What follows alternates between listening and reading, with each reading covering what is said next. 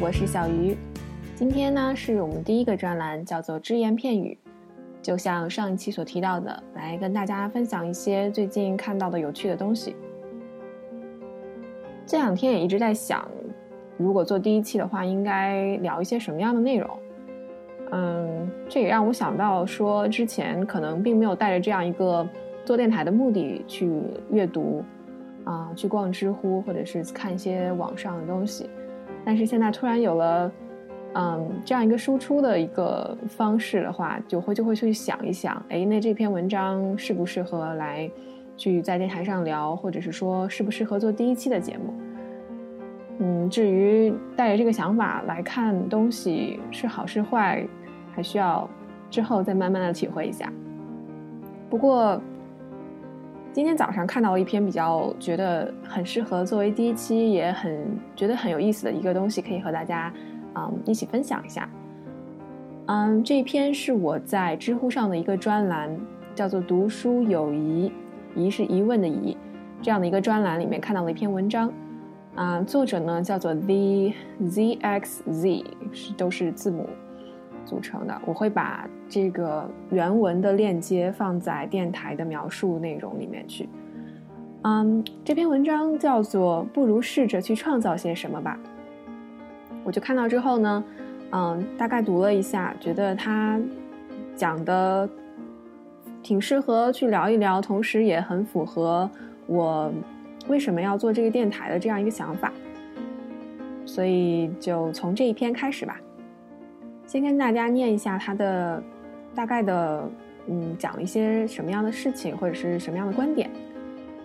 文章开始说，对于自己为什么要做一件事，很多时候我们并不能立刻给出真正的答案。几年前，我在一篇文章中说自己之所以会写作，是因为能够帮助将问题想得更清楚。但现在看来，这不过是一个副产品。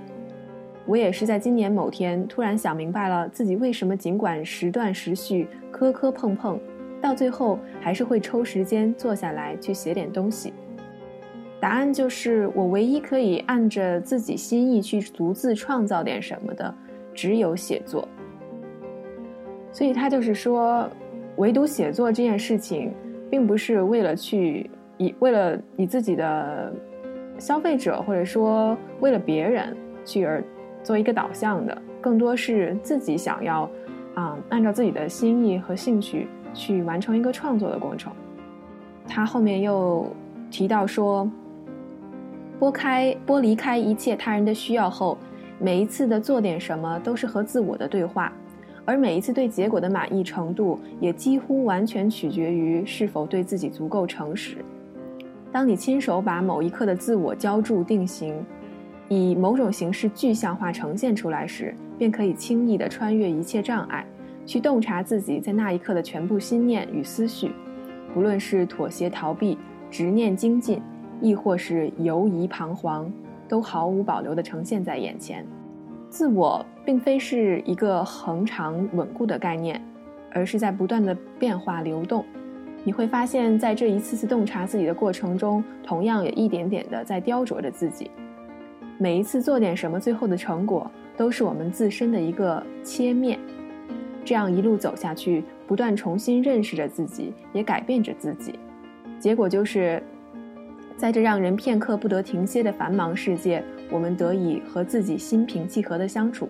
其实就是说，写作其实是和自己的一个对话，嗯，一个自省的过程，一个自我发展的过程。在这个过程当中，可以知道有哪些是需要改变的。也对自身有一个更加清晰的认识，所以他最后建议大家说：“我建议每个人都去按自己的心意创造点什么，只因为我相信你一定能从其中获得乐趣，一种不以结果为目标，只专注于当下此刻的满足感。它的滋味，任何人都无法用文字传递给你，只有亲自尝试过后才知晓。”这个我就觉得比较有共鸣，就好像是我刚刚开始要做这个电台，可能最开始那个想法只是说啊，现在电台很多啊，嗯，看起来也没有那么难，聊什么呢都都无所谓，我也就是只是想给自己留下来一个记录的方式。但是开始做的时候，你会发现其实你要投入的东西还挺多，并且要学一些新的东西，比如说如何啊用软件来录制一张啊一个一个电台的节目一个片段，啊怎么样去找到音乐啊，或者是怎么来组织这个每一期电台的内容。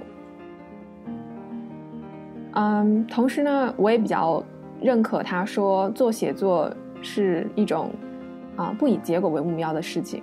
我确实也从来没有想过说我要做一个啊电台完成一个什么样的成就啊，或者是说我要啊，我甚至都没有考虑过我的所谓的市场或者所谓的目标听众是什么样的这样的一个偏运营方面的一些问题吧，因为我还是比较希望自己能够在这个过程当中，嗯，发现我自己的想法，然后记录下来我成长的一个过程。然后，并且我希望自己能够把它当做一个事情坚持下去。所以这篇文章，我觉得如果大家想看一看的话，可以通过那个链接到知乎上面去来读一读，啊，说不定呢也会给你带来一些启发，找到你想做的一些事情。然后接下来呢，他就提到了说，嗯，这个创造的过程能够从中获得乐趣。然后我就想到了，我最近又看到了另外一个。啊，问题在知乎上面，有人问如何变成有趣的人，然后我就看了一下他们下面的一些高票回答。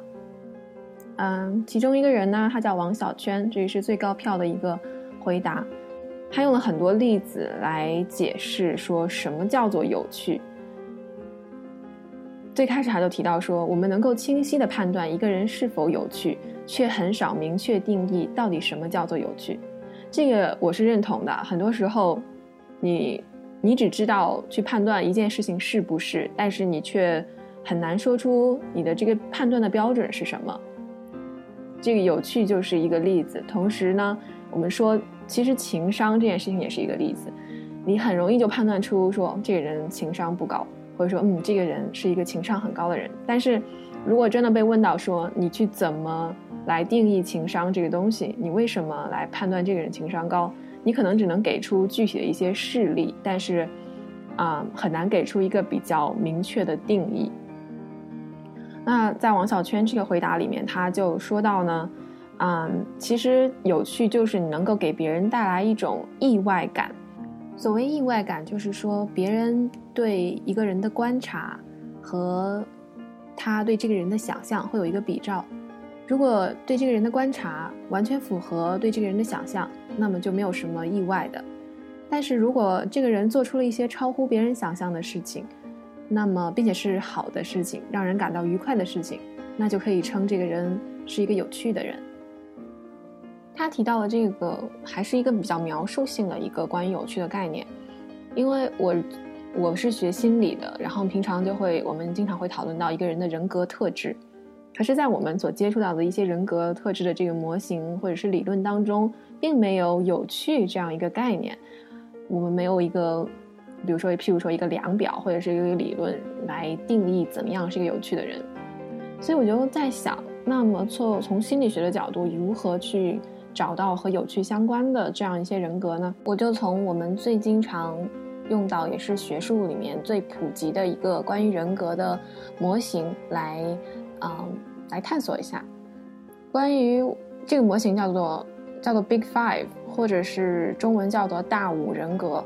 它其实就是把不同的人嗯人格特质分为了五个维度。具体的呢，我可以之后有兴趣的话跟大家再聊一聊。但是其中一个人格特质的维度就叫做经验开放性，英文是 Openness to Experience。它什么意思呢？这个根据维基百科的定义，开放性包括活跃的想象力、审美感受性、对内心感受的关注性、对种类的偏好以及对知识的好奇心，就是这些形容或者是描述。我觉得它蛮符合我对有趣这种特质的一个定义的。嗯，就是一个人他保持着对生活的兴趣，嗯，表现出对不同事物尝试和探索的。嗯，这种开放性，其实就是说对生活并没有，嗯，或者说对自己对接触到事物并没有一个特定的概念，而是去不断尝试和接受新的东西。不知道大家对有趣这个特质、这个性格是怎么定义的呢？好，那么就回到知乎的一个问题上来。我看到另外一个回答，另外一个人看到就是他会说，这个人叫黄不会，他他提到的是他看到的有趣的作家，其中一位作家呢就是汪曾祺先生。他说，他举了两个有趣的例子哈。他说，汪曾祺从前不吃香菜，后来和别人打赌。那个人就激他说：“你不是什么都吃了吗？”于是他就吃了，还是生香菜。从此之后便爱上了，这还挺有意思的。因为我知道香菜，有的人之所以有人爱他爱的不行，有人恨他入骨，是因为那些恨他的人可以闻到一种香菜特殊的、很难闻的一种味道，但是爱它的人其实他们的嗅觉是感知不到的。所以汪曾祺之所以可以从不吃到吃，其实本身可能他也闻不到那种味道，所以他会这样子哈。嗯，还有一个例子就是说，汪曾祺有人劝他不要抽烟，但是汪曾祺说：“嗯，虽然少抽烟能够长寿，但倘若让我多活十年而放弃抽烟的乐趣，我是不肯的。”这个也是我经常会听到别人说，就是虽然早睡早起啊，锻炼身体啊，多吃蔬菜啊，少吃垃圾食品确实很好，但是。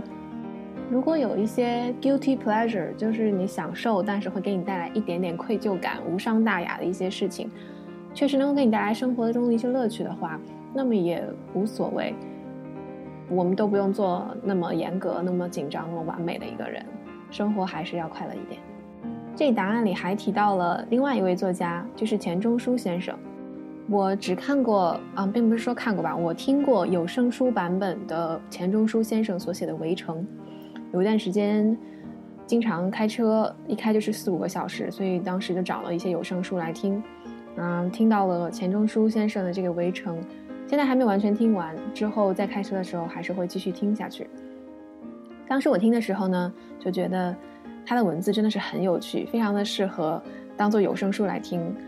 嗯，其中关于不同这个角色，他们按照不同人的身份所说话的这个方式。啊，用的一些词语，还有人物心理的描写，非常的细腻，非常的揣摩的很到位，能够觉得他是在生活中有非常敏锐的观察力，嗯，这样的一个人。我印象很深的是他在文章最开始的时候提到，嗯，故事的主人公方鸿渐，在从法国留学回来的船上，当时和一位鲍小姐正在约会，然后他们有一天下船去吃东西。遇到了一家很不好吃的西餐厅，他是这样来描写的：谁知道从冷盘到咖啡，没有一样东西可口。上来的汤是凉的，冰淇淋倒是热的。鱼像海军陆战队，已登陆了好几天；肉像潜水艇士兵，长时期浮在水里。除醋以外，面包、牛油、红酒无一不酸，是不是很有意思呢？这篇回答里面还提到了杨绛先生，作为钱钟书的夫人，曾经写过关于《嗯围城》这本书的一个注释，在这里跟大家念一小段，分享一下。看小说何须注释呢？可是很多读者每对一本小说发生兴趣，就对作者也发生兴趣，并把小说里的人物和情节当作真人实事，有的干脆把小说的主角视为作者本人。高明的读者承认作者不能和书中人物等同，不过他们说作者创造的人物和故事离不开他个离不开他个人的经验和思想感情。这话当然很对，可是我曾在一篇文章里指出，创作的一个重要成分是想象，经验好比黑暗里的火，想象是这火所发的光，没有火就没有光，但光照所及。远远超过火点儿的大小，创造的故事往往从多方面超越作者本人的经验。要从创造的故事里反求作者的经验是颠倒的。作者的思想情感经过创造，就好比发过酵而酿成了酒，从酒里辨识酿酒的原料也不容易。我有机缘知道作者的经历，也知道酿成的酒是什么原料。很愿意让读者看看真人实事和虚构的人物情节有多少联系，而且是怎样的联系。因为许多所谓写实的小说，其实是改头换面的续写自己的经历，提升或满足自己的感情。这种自传体的小说或小说体的自传，实在是浪漫的纪实，而不是写实的虚构。而《围城》只是一部虚构的小说，尽管读来好像真有其事，实有其人。嗯，这段。就是写的很有意思，谈到了创作其实和作者本人有关系，但并不完全相同。就好像我们会说，艺术来源于生活，但是高于生活。读者呢，当然很自然的会把作者的经历和人嗯书中的人物联系起来，但是更多的时候，创作是通过想象来完成的。这就和我们刚刚说，有趣的人呢，一般也是想象力很丰富的人，而创作又能给人带来一定的乐趣，所以就把创作、写作，嗯，还有乐趣以及有趣的人这几个概念都联系在了一起。好，那第一期就先说到这里。关于杨绛先生写的这篇文章，我也会把它念完。放在《朝花夕拾》的彩蛋包这个新的专辑里面去。如果有兴趣的人呢，可以去听一听。今天的节目呢就到这里，希望你喜欢。最后跟大家带来一首我在自己很喜欢听的一个电台里的《大内密谈》这样一个电台里听到的一首歌。歌的名字呢叫做《Mr. Man》，Man 呢就是男人的那个词，当然也可以理解为慢，就是快慢的慢。同时呢，这首歌的歌手是满江，一个非常有年代感的名字。但是他啊，现在又重新推出了自己的一张新的专辑，音乐风格也和曾经九十年代的那样子很不一样。满江在大内密谈的节目中说：“啊，Mr. Man 呢，也可以理解为 Mr. Man，就是放慢脚步的慢。嗯，同时也可以是 Mr. Man，就是他自己。”我们在节目中说要在生活中做一个有趣的人，或者是创造一些东西，让自己发现其中的乐趣，跟这首歌也有一定的关系。这首歌呢提到我们要在匆忙的生活当中选择慢下来，想一想自己的方向，坚持自己的梦想，所以就一起来听一下吧。我们下期再见，拜拜。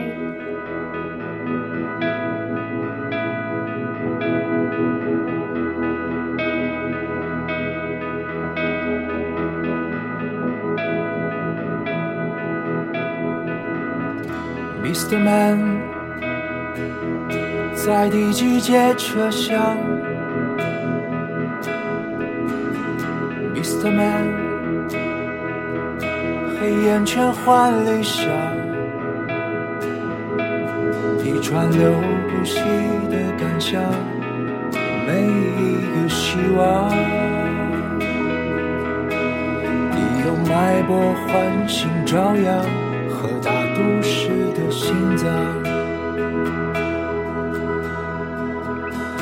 ，Mr. Man，昨天几点回家？Mr. Man，有人在等你吗？小小天地，城市角落，做你温暖的窝。顶点点星光洒落，路灯陪你唱歌。对面的空座位总是人来人往，数数口袋里的梦想还顽强。心中那个没有人知道的地方，沿高高山岗风吹来的